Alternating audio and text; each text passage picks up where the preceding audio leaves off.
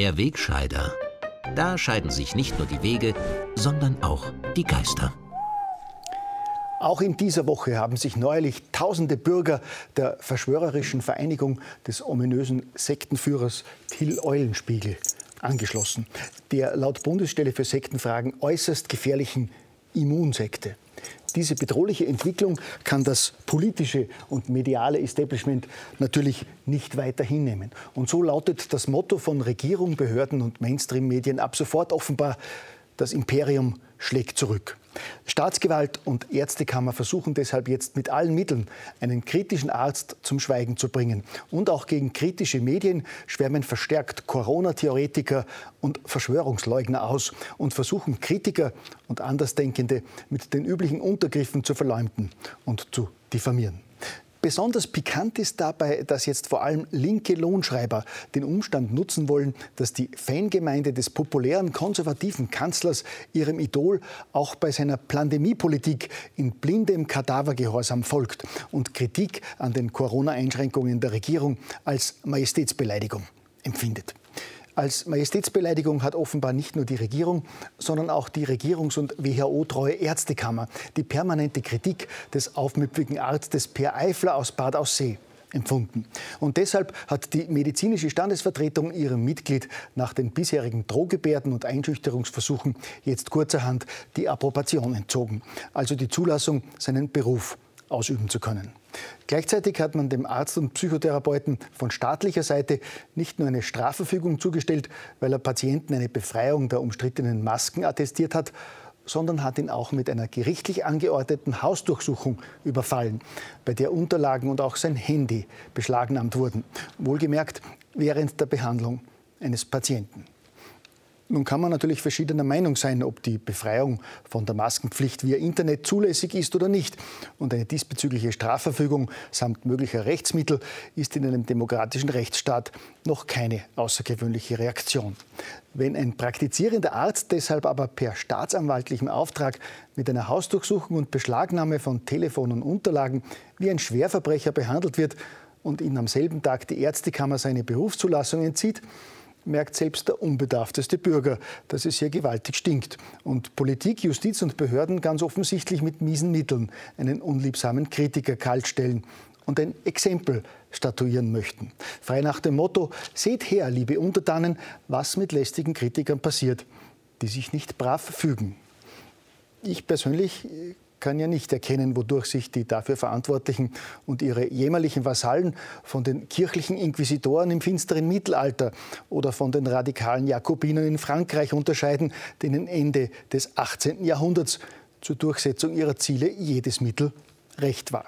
Jedes Mittel Recht ist offenbar auch vielen Mainstream-Medien und ihren Mitarbeitern, wenn es darum geht, Andersdenkende und Kritiker und natürlich auch Medien, die gegen den medialen Strom schwimmen, zu verunglimpfen und schlecht zu machen. Wer sich nicht ihrem Meinungsdiktat unterordnet, wird von den staatlich geförderten Verschwörungsleugnern als Spinner gebrandmarkt oder, wie praktisch, ins rechtsextreme Lager gerückt. Da passt es gut, dass man nicht nur wehleidig bejammert, als Mainstream-Medien bezeichnet zu werden und versucht, diesen Ausdruck mit dem historisch schwer belasteten Begriff Lügenpresse gleichzusetzen und damit vorsorglich zu verbieten. Gut, das ist überhaupt ein bewährtes Mittel der Linken, wenn ihnen die Argumente ausgehen. Da wird dann schnell mit der Nazikeule gefuchtelt, um sich einer sachlichen Diskussion erst gar nicht stellen zu müssen.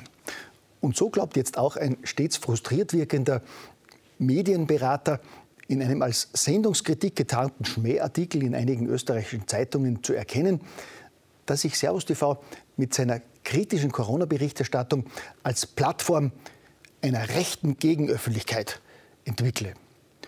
Und bei seinem plumpen Andienen an linke Klaköre darf natürlich der billige Vergleich mit den US-amerikanischen Fox News ebenso wenig fehlen wie das übliche Wehklagen, dass ein Sender, der nicht der Kontrolle diverser Kreise unterliegt, auch noch wachsenden Erfolg beim Publikum hat. Dass immer mehr Bürger das politisch korrekte Meinungsdiktat einer linken Journalistenarmada satt haben und auch der permanenten Panikmache des Corona-Kartells nicht mehr so recht trauen, wollen die selbstverliebten Vertreter der vierten Gewalt in ihrer Hybris offenbar nicht wahrhaben. Sie klopfen sich lieber täglich in der Twitter-Blase gegenseitig auf die Schulter und bleiben selbstverliebt in ihren Elfenbeintürmen sitzen, als hinauszugehen und mit den Leuten zu reden, für die sie vorgeben, täglich zu schreiben. So jedenfalls sieht das der Till, der Sektenführer, der ja als Hofnarr als einziger die Wahrheit sagen darf, ohne gleich geköpft zu werden. Ich hingegen muss mich diesbezüglich natürlich viel mehr zurückhalten, weil ich ja schon solche Angst habe, sonst von elitären linken Schreibern als rechter Hetzer bezeichnet zu werden. Und währenddessen geht draußen im Corona-Land der Labortsunami fröhlich weiter. Testen, testen, testen heißt die Devise des Gesundheitsministers, damit wir weiterhin steigende Zahlen haben und weiter Angst schüren können. Es handelt sich zwar in Wahrheit überwiegend nur um positiv Getestete, die gar nicht erkrankt sind, aber der Zweck heiligt bekanntlich die Mittel. Der Zweck, die verunsicherte Bevölkerung für eine baldige Corona-Impfung aufzubereiten, wird auch gar nicht bestritten. Blöd nur, dass wir bei der allgemeinen Panikmache erst jetzt draufkommen, dass diese Strategie für unser so stark vom Tourismus abhängiges Land demnächst zum Bumerang werden könnte. Denn während Österreich seit dem Frühjahr munter flächendeckende Reisewarnungen für diverse Nachbarländer ausspricht und etwa im Falle von Kroatien immer noch aufrechterhält, obwohl dort der Zuwachs der Neuinfektionen seit Wochen nur etwa halb so hoch ist wie bei uns, wundern sich Politiker hierzulande allen Ernstes, dass Länder wie Deutschland, die Niederlande oder die Schweiz ihrerseits Reisewarnungen für Österreich herausgeben. Reisewarnungen sind ein echtes Problem für uns tönt es jetzt überraschend aus vielen Politikermündern.